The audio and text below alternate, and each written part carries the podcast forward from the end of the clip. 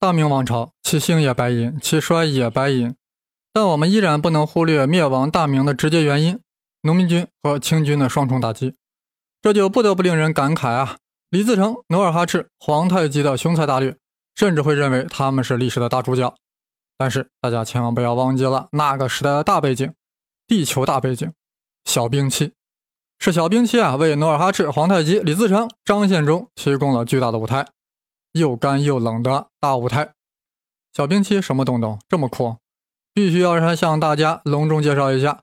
这个小冰期啊，开始于十五世纪初，全球气候渐渐进入寒冷期，到了十六世纪中期达到了最冷的顶点，对全球产生了重大影响。大家不应忘记，明朝灭亡的时间不正是十六世纪中叶吗？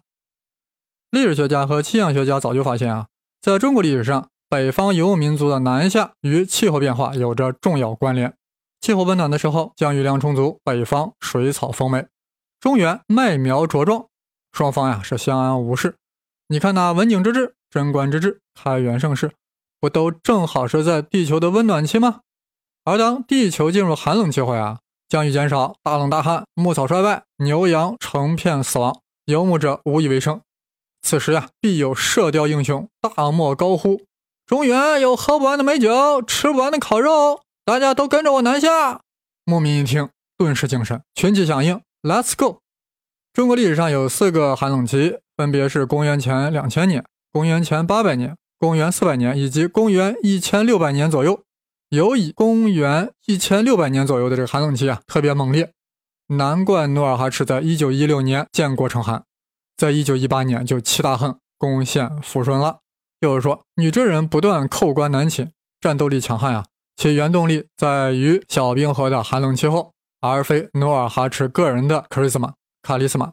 听到这里啊，估计有人呵呵了。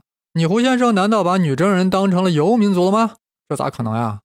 女真人或者说满洲人，那是定居民族，绝非逐水草而居的游牧者，他们是半渔猎半农耕的民族。小冰河对他们的渔猎生活呀影响很大。因为太冷，鱼群直接就改变了迁移的方向。你在岸边等了很久，鱼儿不来，那你打什么鱼？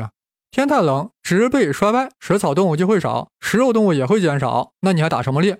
天不下雨，土地大旱，你还怎么农耕？在这种情况下，女真人必然产生了南下掠夺的巨大动力。于是，在努尔哈赤和皇太极的组织下，不断的冲击大明王朝。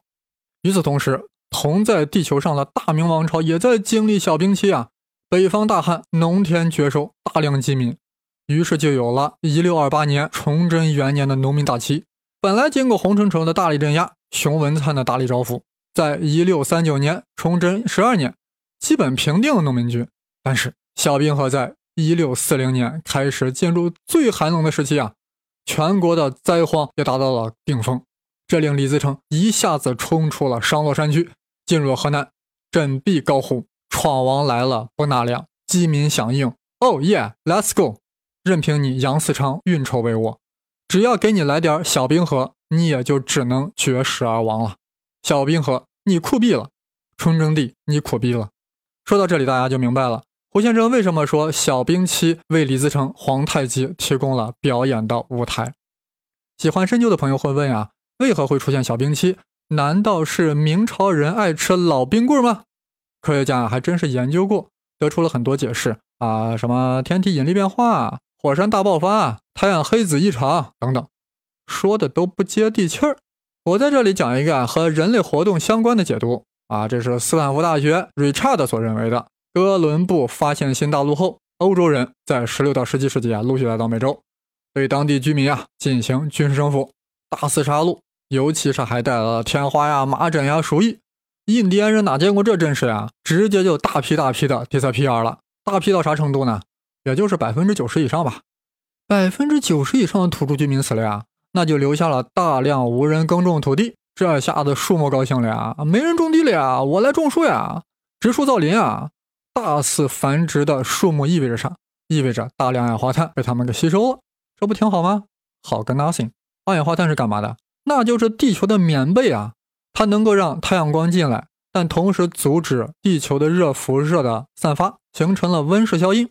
若大气层中没有二氧化碳呀，别说冬天冻死我们，到了晚上都能把我们冻成狗。这下大家明白了，因为印第安人的近乎灭绝，导致土地无人耕种，树木疯狂生长，高达数十亿吨的二氧化碳被树木吞噬了，大大的削弱大气层的保温能力。啊，这树木等于把我们地球的棉被给吃了，导致气候变冷，小冰期就到来了。各位朋友，你们现在啥感觉？啥感觉？是不是有点全球化的 feeling？你说欧洲人踏上了美洲，与明朝跟 nothing 关系啊？结果二氧化碳把双方紧紧的联系在了一起。说夸张点，当哥伦布发现新大陆的那一刻，明朝灭亡的宿命就已经注定。明朝兴衰这场大戏。表面上看是张居正、魏忠贤、崇祯帝、皇太极、李自成等一帮子人在领衔主演，但实际上是由哥伦布、达伽马、麦哲伦所开戏，世界贸易所导演，小冰期为背景，真正的主角是东南沿海和新西班牙，还有三大配角日本、葡萄牙、荷兰，他们的熙熙攘攘，他们的潮起潮落，皆因一种贵金属——白银。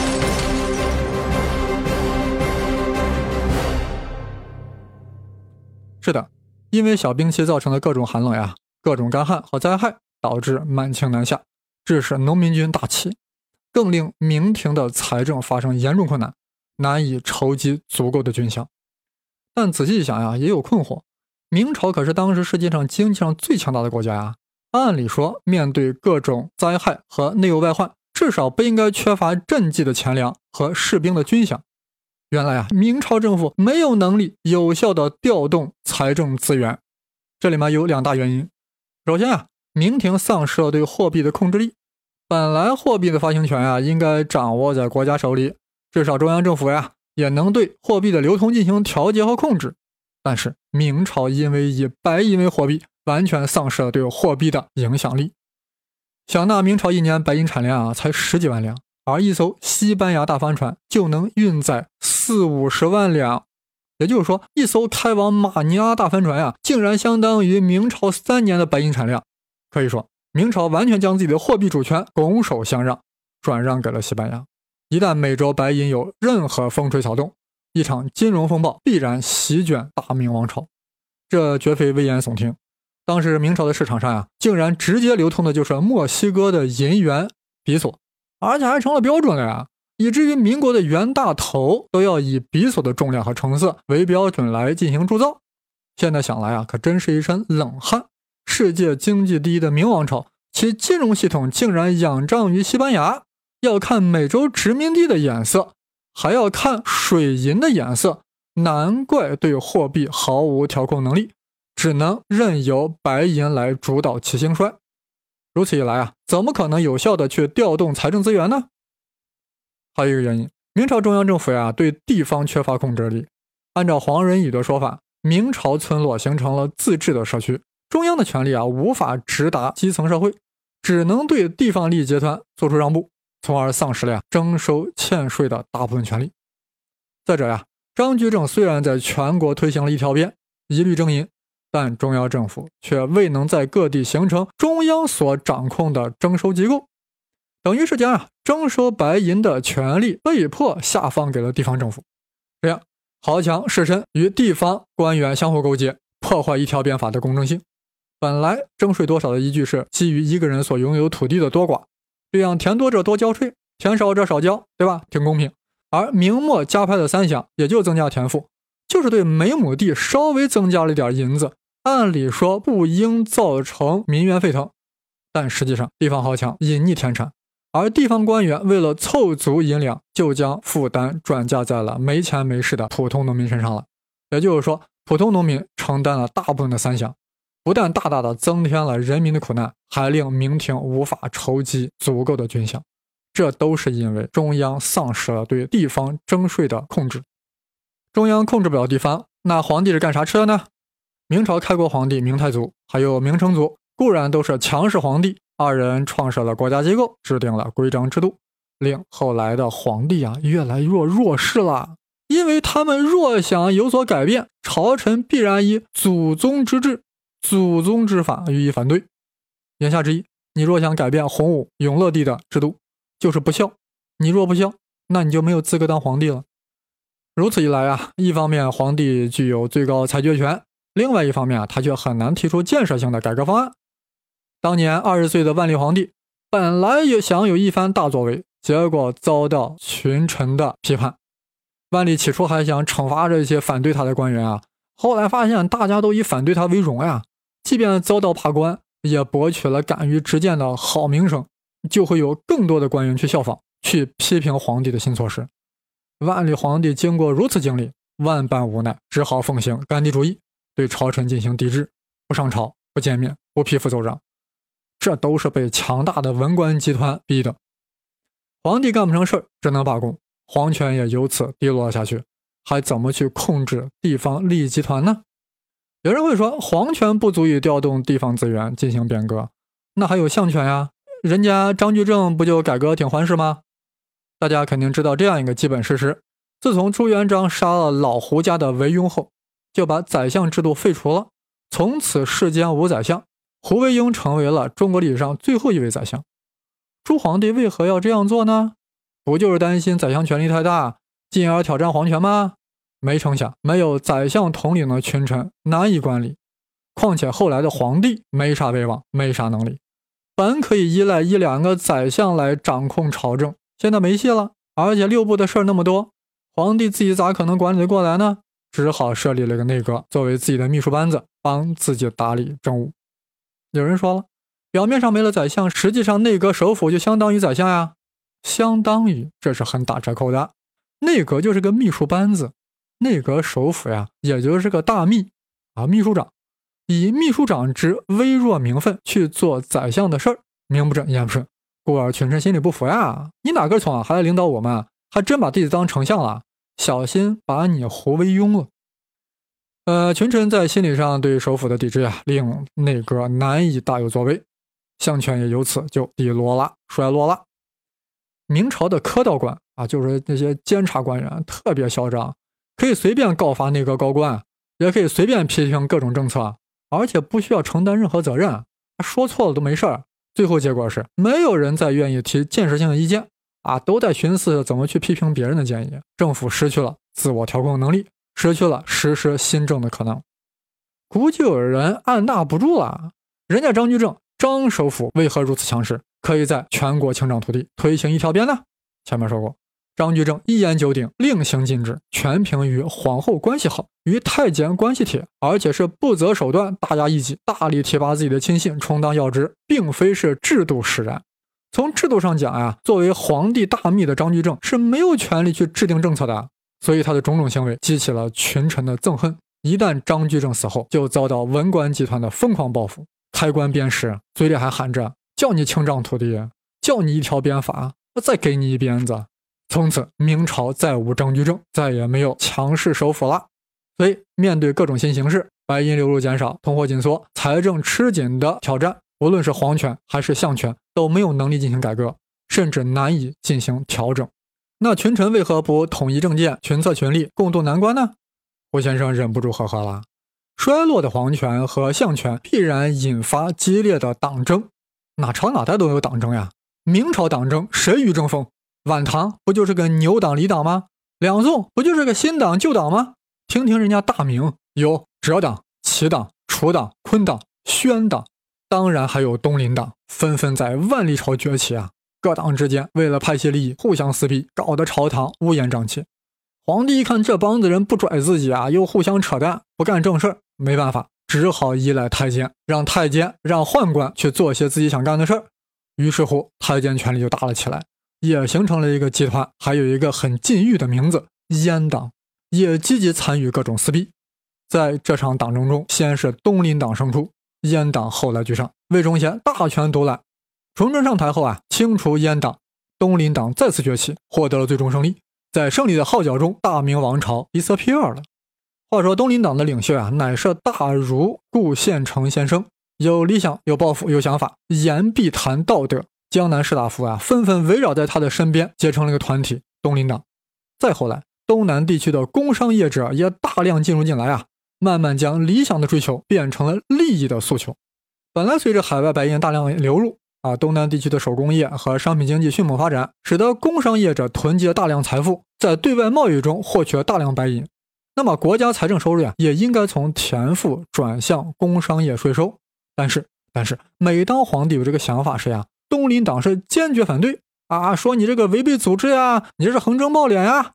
但一说到给农民加派三饷、增加田赋，哎，东林党就不吭气了。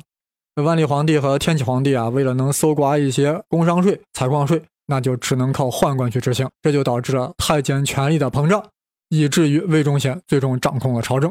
在这种情况下，明朝财政靠着太监到东南搜刮新兴的工商业者的银子，还能勉强凑足军费。一旦魏忠贤完蛋，次年就有了宁远兵变。为啥？军饷供不上了，再没有阉党集团为崇祯帝搜刮银子了。皇权衰落，相权衰微，宦权衰败，此三衰终令明王朝的中央失去了对地方的有效控制，无法对地方进行合理的征税。再加上货币发行量呀又被海外所控制，一旦遭遇小兵器之巅峰，大明王朝岂有不亡之理？节目到了最后，让我们把话题再次转回白银。张居正推广了一条鞭法后，百姓不再用粮食交税，而是用白银交税。这样就令很多种粮食农民啊转向更容易来钱的行业，容易挣银子的行当，大家纷纷转向经济作物的种植，甚至转向手工业去生产奢侈品，因为那个利润高，来钱快。事实上，江南土地开始大量的种植经济作物，导致鱼米之乡的江南啊，竟然需要湖广的粮食来供应。一旦小冰期严重起来，全国粮食就减产了，必然导致粮食价格上涨。这就是为什么呀，在白银流入减少情况下，通货紧缩、物价下跌的同时，粮价反而升高了。如此一来，国家赈济灾民的能力必然下降，饥民增多，起义军自然就壮大了起来。当白银大量流入之时呀，商品流通的加速，形成了一片的经济繁荣景象。这样呀，也就大大刺激了奢侈品的生产，去大力满足海外对丝绸陶瓷的需要，进一步换取大量的白银。夸张点说。江南形成了外向型的经济模式，但一旦海外需求减少，出口萎缩，经济必然走向低迷。那满清入关后依然以白银为货币，为什么又迎来了康乾盛世呢？那是因为海外白银呀又开始大量涌入中国了。白银，你好白呀，你好直白。崇祯帝在他的生命最后几年啊，终于明白是白银货币祸害了大明，想要恢复纸币，遭到了群臣逼逼。是呀。明初已经搞臭了的纸币，凭你威名弱弱的朱由检，内无威猛阉党，外无强势宰相，更没有延伸到地方的财税系统，你靠什么恢复纸币？大明王朝也就只能在小兵器的干冷中，在农民军和清军的双重夹击下寿终正寝了。各位听友，明朝到底因何而亡？你一定也有自己的看法，欢迎与我探讨。我的新浪微博是生栗子，当然是带竹字头的生。毛栗子的栗子，你也可以加微信 Victor 生栗子，也就是 V S A T O R，再加上生栗子的全拼。这期节目呀，大家或许感觉到胡先生有很多话欲言又止，只是呀不想偏离主题。关于全球化的话题啊，以后还会大讲特讲，敞开讲，因为我们就处在全球化的伟大进程之中。祝大家在全球化的过程中生活的越来越美好。